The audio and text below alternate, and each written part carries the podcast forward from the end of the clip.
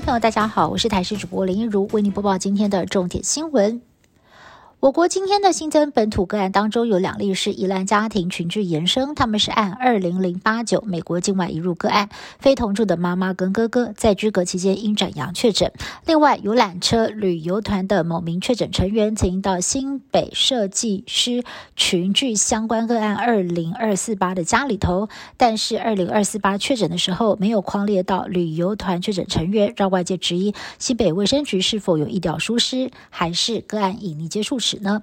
对此，指挥中心医疗应变组副组长罗义军回应：，医疗人员已经磨练出许多的医疗技巧，如果只是单纯因为个案不想提起活动足迹，被冠上罪名，大可不必。面对俄罗斯入侵，乌克兰七号传出捷报，乌军公布影片，表示在黑海集成了一艘俄军巡逻舰。不过，俄军也持续的发动攻势，包括了第二大城卡尔可夫以及南部城市尼古拉耶夫都遭到了猛烈的炮击，民宅被炸成了废墟，医院忙得不可开交。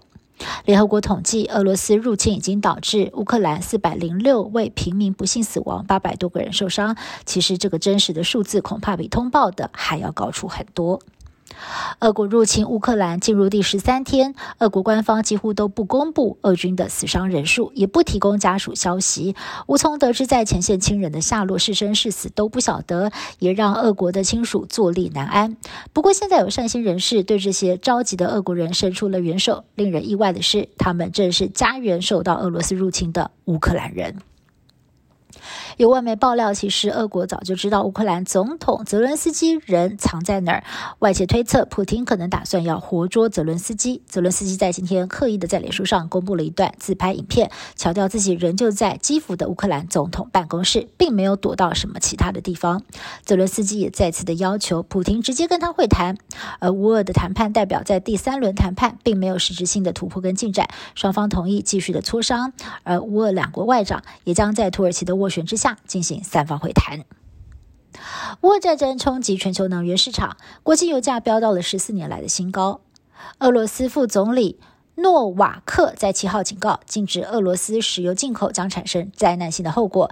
同时，俄罗斯威胁要切断北溪一号管线对欧洲的天然气供应。德国随即表示，将继续的向俄国采购天然气、石油跟煤炭，成为了欧美制裁的破口。不满被催讨房租、纵火烧杂物，结果酿成了六个人死亡的惨剧。台中市中区发生了这起伤亡严重的大楼火警，警方在一天之内就将放火的郑姓房客逮捕。经过清查，发现他有抢夺、窃盗、伤害、妨害风化等多项前科，而且曾经靠着超萌的宠物羊来到知名闹区或商圈。民众被吸引上前呢，就突然把羊丢给游客抱，事后还要求收费五十块钱。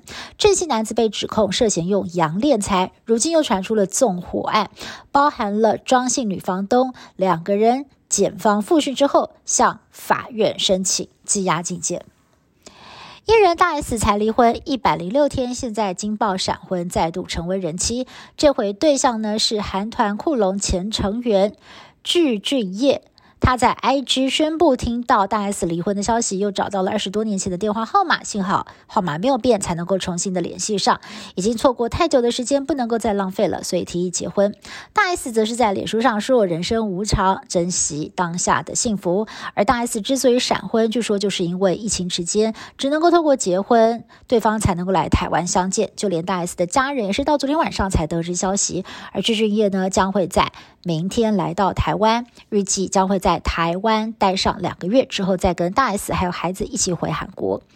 以上新闻是由台视新闻部制作，感谢您的收听。更多新闻内容，请您持续锁定台视各界新闻以及台视新闻 YouTube 频道。